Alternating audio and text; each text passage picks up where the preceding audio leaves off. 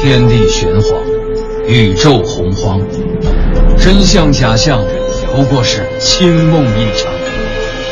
夏天挺热，冬天挺凉，人生百态，无外乎喜乐、忧伤。调侃却不乱侃，细说但不胡说。敬请收听小型对谈脱口秀，《藏也藏不住》，落锤开讲。本节目可能触及到黑心古玩商的利益，也可能刺激到菜鸟收藏者的神经，还请您谨慎收听。玛瑙，《凤凰男养成记》第一集。千古忠奸辨真假，万箭穿心不虚发。草鸡摇身凤凰变，谁的鲜血染红它？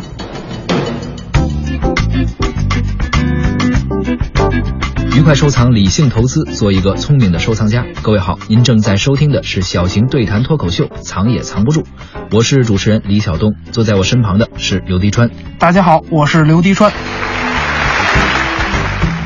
从这一刻起，《藏也藏不住》正式开播了。听到的朋友，咱们算是缘分。有缘，未来的节目中，小东和滴川将围绕着艺术品、收藏品发散对谈，聊聊传统文化，讲点历史故事。嗯，还会跟您聊聊古玩行文玩圈高深莫测的有文化的事儿。咱俩八五后还聊点高深莫测的文化事儿，嗯还传统文化，咱这不是找挨骂吗？不仅如此，我们还要揭露收藏界的内幕，拆穿文玩市场里的骗局。哦，不光找骂，这还是要找打的节奏。嗯所以我也明白了，为啥咱得趁年轻主持这嗯节哟目。，你想通了？真要有人追杀咱的时候啊，起码咱现在还跑得动。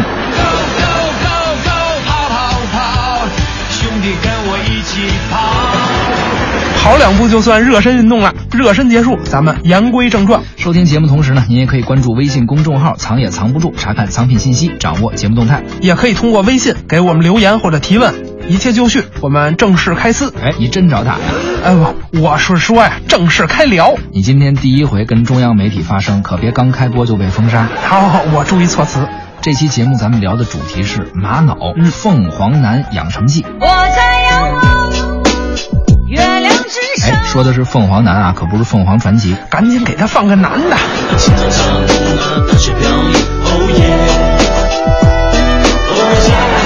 节目经费有限，只能请这三流的现场 DJ，音乐放的呢很不靠谱。哎，真是什么节目找什么人哎啊。，你这什么话？这可刚第一期，你说谁不靠谱呢？哎，我是说呀，咱们这节目会揭露很多不靠谱的现象，抨击一些不靠谱的观点。行，你还有救。咱们这期的节目主题啊是玛瑙凤凰男养成记。快快快，说玛瑙！哎，你有没有这个印象？咱们看古装戏的时候，过去啊，大家闺秀从来都不差钱儿，穿金戴银还不算，嗯经常是玛瑙傍身。说这玛瑙啊是个值钱的物件儿，一说就是什么金银珠宝、嗯翡翡翠翠哦玛玛瑙瑙啊，好像都是贵族的标志，嗯就跟咱们现代人背名包、戴名名表，还有买游艇、开超跑是一个道理。嘿嘿。哎，你这笑是几个意思？我在笑现代人的想象力哦其实满不是那么回事儿啊，这完全是现代暴发户眼中的古代贵族，那锃光瓦亮的玛瑙照出来的，他不是古人，而是他们自己。哎那依你这么说，古人就不看重玛瑙吗？这个也不好说吧，但至少看中的不是今天土豪眼里喜欢的这个玛瑙，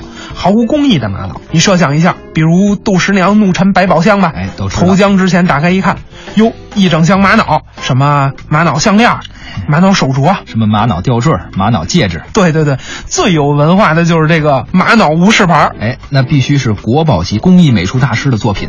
哎，你听好了啊，我说的是无饰牌儿，是啊，空白的。对，国宝级艺术大师在这上干嘛了？就国宝级？啊留白本身就是一种美。我拿墨笔给你涂个黑面嗯，干脆你找人写金字儿去，行不行？影视剧就用这种毫无工艺的玛瑙首饰，试图彰显他们无与伦比的贵族身份。我明白了，你这是讽刺现代文玩市场上大家一味追捧材质，却忽视了人才是工艺品创作的主体这么一个问题。没错，确有此意。所以我收回刚才我说的话，不该拿大师开玩笑。不不不，你这是拿玛瑙开玩笑。料你现在很受伤，很受伤，很受伤。大师们受的全是内伤啊。不过话说回来啊，头个十几年吧，作为原材料嗯的玛瑙也根本不是什么值钱的啊。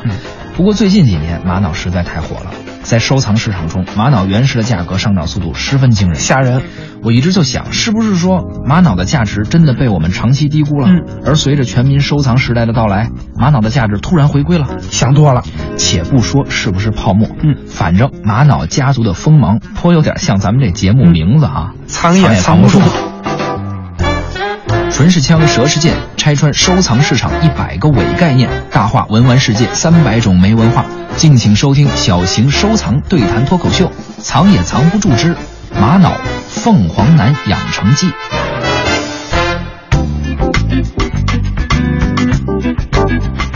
人在江湖飘，哪儿能不挨刀？你有冲锋枪，我有红玛瑙。哎，这押韵吗？还凑合，不过呢，这就是我们节目的风格啊，比较随意。 但不能随便。对，欢迎回来，我是小东。欢迎回来，我是刘迪川。我们家街坊王大宝昨天上我们家来了，王大宝，你得稍微介绍一下，我预感这位同志今后会经常在咱们节目中出现的。哦哎，以反面教材的身份，嘿， 王大宝啊，我们家邻居，爱好收藏啊，那做梦都想捡漏发财。昨天他就来我们家了，特别得意的跟我说，他又捡漏了。又捡漏了。可不，你看人这名字起的哈，大宝哎，听着就这么大气有福气。你看我这名字，小东，听着就小气，发不了什么大财。哎，你别急呀、我可听说了啊，名字里带小字儿的那都当台长。你比如，哎，等会儿低调，我以后还想跟台里混呢。人家又不知道咱说的是哪个台。好，你继续。好，您正在收听的是中央人哎，民。等会儿，我看你是跟主流媒体缘分将尽了。 别别别呀！我这个知错就改，知咱错们就说改正。经的，哎你先说王大宝的事儿。那王大宝啊，拿了一个白玛瑙的手镯，说是上午从文玩市场买回来的，这开价可不便宜，一千五。那够贵的。哎，可是人王大宝有本事啊，最后三百块钱就给砍回来了。 然后依旧开了一张一千五的发票，是吗？这我没问，但是啊，他跟老板要了一张价值三百块钱的鉴定证书。哎，挺机灵啊！那那当然了，一贯的，他还打算找大师啊，给他这镯子雕花呢。合着真是素面没工的一镯子，这不就等于画一黑扇面找人写金字儿吗？没工，车工不是工啊！嘿，新鲜出炉，现车现卖，人家买的就是这份神秘感、新鲜感。怎么着，现在连白玛瑙都算赌石是吗？你这话说的，当然啦！你看啊，赌翡翠、赌白玉、赌核桃，你以为你赌的是眼力、是运气？啊那赌的是奸商的创意。哦，我发现你是朵奇葩呀！你咋知道的？这年头，只要你切得开脑洞，板砖也能赌啊！人都说买的没有卖的精，其实啊，这是市场良性发展的一个形式和趋势。毕竟如果反过来了，就没人买东西了，那市场就萎缩了呀。是，不过要是买卖双方的差距太大，这样的市场啊，即便繁荣也是畸形的。你说治理呢？哎，就像王大宝这样的假行家，实在让人哭笑不得。嗯明明买亏了，还跑你那儿显摆去。不不不，大宝哥是这样的人吗？这次王大宝真是虚心求教了。为什么呢？他回家以后反反复复的看，完了上网就搜这个鉴定证书的发证机构，又扫描上面的二维码。为此啊，还专门花了四百块钱买了一能拍照的手机。最终啊，他觉得那个证书是假的，连带着说明玛瑙也是假的了。啊，三百买一白玛瑙手镯，素面没工。嗯，谁有那闲工夫造假呀？怪硬的东西。是啊，这样的东西还造假吗？是。白给你，你要吗哎，？你这是骂我啊！这种东西嗯你白给我，那我就先收下来。真是的，你真别要啊，白白的浪费人情。可市场就是这样啊，咱们待会儿再说王大宝这事儿。嗯市场是什么？既然有人做，就说明有需求。有需求他要卖不出去，奸商也不费那功夫。这恰恰说明了一个什么问题呢？嗯，你看这些年文玩市场火了，各种的天然材质、原材料价格都在上涨，对而且很多是毫无理性的疯涨。头些年的这个红木家具，嗯对吧？你看，先是红木涨钱，也就是现在市场上说的红酸枝，红酸枝嗯以前根本就没这伪概念。包括这些嗯年炒上去的蜜蜡、琥珀，对，松石，价格都是一路疯涨，嗯全是这个路数。但是最可恶的就是菩提子儿，菩提子儿、嗯一年生的，没错，东北大米也一年生的吧？嗯，产量好的时候是吧？怎么不去炒大米啊？就像老鼠爱大米。所以说，究竟是国家管控很重要。但是二零一五年好一点儿，哎，二零一五年怎么了？因为都涌进 A 股去了，都炒股去全了民。炒股，但是您可别提这股市啊，嗯影响咱这收听率。唇是枪，舌是剑，拆穿收藏市场一百个伪概念，大话文玩世界三百种没文化。敬请收听小型收藏对谈脱口秀《藏也藏不住之玛瑙凤凰男养成记》。咱们还是聊玛瑙。嗯，这期节目主题说玛瑙，凤凰男养成记。哎，咱也别光说玛瑙啊，聊聊凤凰男吧。有诗云呀、旧朝共是衔泥燕，飞上枝头变凤凰。凤凰男的意思大家也都明白。嗯，这诗说的是陈圆圆，哎大美女啊，跳舞跳的可不赖，主要是基本功好，台上台下功夫了得啊。没错用现在的话说，那可是上得了床，下得哎，了等床会 啊。儿你真不想干了啊？口误口误是上得厅堂，下得厨房。哎，咱这句诗啊，出自清朝吴伟业的《圆圆圆曲曲》，说这陈圆圆跟了李自成、吴三桂桂哎等等吧，甚至影响了时局，改变了历史，那可真是草鸡变凤凰。所以有时候我就想，嗯如今这网络文化真是牛，讽刺性很强。草鸡变凤凰，讽刺的是暴发户富而不贵，对，人原本讽刺的是靠抱男人大腿上位的女人，不过现在呢啊，可是说的凤凰男，哎，还有点讽刺男人吃软饭这意思。真是挺犀利的哈。所以就说，在传统意识、传统社会当中，一个人最终飞到哪里，当然的很重要。嗯不过你最初的出身也同样重要。对人是这样，形成于传统社会的古玩艺术品收藏市场，原本其实也是这样，这一说古玩的出身嗯啊，我就想起了造办处和景德镇。给皇家做御用品的造办处，给皇上家烧瓷器的御窑厂，对，这些地方出来的东西，那确实是高贵。嗯啊，所以这玩高端收藏的人都收官养，没人收民营。明天你是否会想起昨天你写的日记？哎，咱说的不是校园民谣啊，不过这又说远了，一下咱给支到清朝去了。玛瑙出世那会儿，尧舜禹汤的这老祖宗都还没出世呢。所以还没人炒玛瑙是吧？嗯，也有也有，从洪荒时代就开始了，但不是炒作，是制作，是使用玛瑙，利用玛瑙材质。不过最初啊，我们不能说人类利用了玛瑙，只能说是利用了石头，因为在旧石器时代的漫长岁月当中，人不太区分石头的种类。不过进入新石器时代，人对石器的加工，在石材的选择上就更加专业化了，一些新的特殊的石材就开始被人们特别重视。这其中最古老的特殊石材就包括比如玉，还有玛瑙。对于石头的选择和使用啊，其实也是后人界定新旧石器时代的一个重要的因素。对，说到这儿，我就想起一个古老的故事，嗯就和古人使用石头、利用石材有关系，叫他山之石，可以攻玉。哎，就是这故事。话说很久很久以前，那是一个月黑风高的午夜，哦，在一个原始部落中的玉器作坊里，治玉的老师傅就要死了。挂了吧。他手捧着一件象征着神的玉制图腾，把自己的爱徒叫到了身边。是女徒弟吗？男徒弟，哦，那是个女师傅。哎哎，我错了，接着讲。这男师傅和他的男徒弟耳语了一番，便与世长辞了。那么，聪明的你，究竟是否知道老师傅最后和徒弟说了什么？他说：“你踩我氧气管子了。你还有这现场放音乐的 DJ，下期都甭来了”。别别，那老师傅到底说什么了？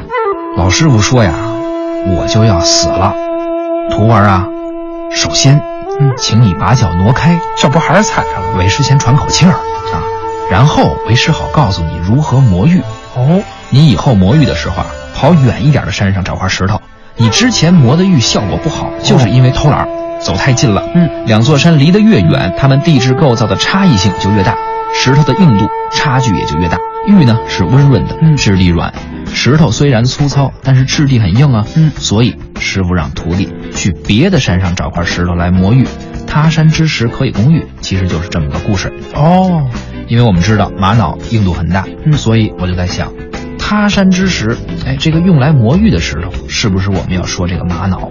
玛瑙虽然足够硬啊，不过不太适合做加工玉器的工具。但是从那个时候起，人确实是懂得了根据硬度和颜色区分石材，而玉和玛瑙也因此走向了不同的方向。你看玉，因为它温润软，厚重，对，嗯，通透度低，所以显得神秘厚重，所以呢就成了礼器，成了贵族材料。而玛瑙呢，硬度高，做实用器的话，它耐磨坚固。对了，应该说那个时候玉是工艺品，是礼器的材料，玛瑙就是石材。嘿，你说这可够讽刺的哈！嗯同样都是石头，这出身不好的石头就成了玛瑙，只能做一般的物件。嗯，可别人家的石头就成了玉，做了礼器，嗯哎这不俨然就是我们常说的别人家的孩子？那谁家的小谁？嗯，说了这么半天玛瑙啊，你到底了不了解？最早的玛瑙主要是做什么用的？这个呀，你等我回去好好查查资料。咱们这期时间也差不多了，下期啊，咱们慢慢聊。好，咱们下期继续说。愉快收藏，理性投资，做一个聪明的收藏家。本期节目就是这样，关注微信公众号“藏也藏不住”，查看藏品信息，掌握节目动态。您可以通过蜻蜓 FM 点播节目，还可以发送邮件至收藏二零一五 at 幺二六 .com 与我们沟通互动。藏也藏不住，下期再会。再会。哎，现在可以说说当台长这事儿了吧？哎，你怎么还记着这事儿呢？台长不给咱批钱，咱这节目经费都不够了，你就只能用这种三流的 DJ。是，啊但是我觉得啊，嗯人要安分，做人要知足。哟，你这么有觉悟啊！对呀、以后有机会的话，当个副台长就可以了。 不，你还想要啥自行车啊？要啥自行车啊？咋的？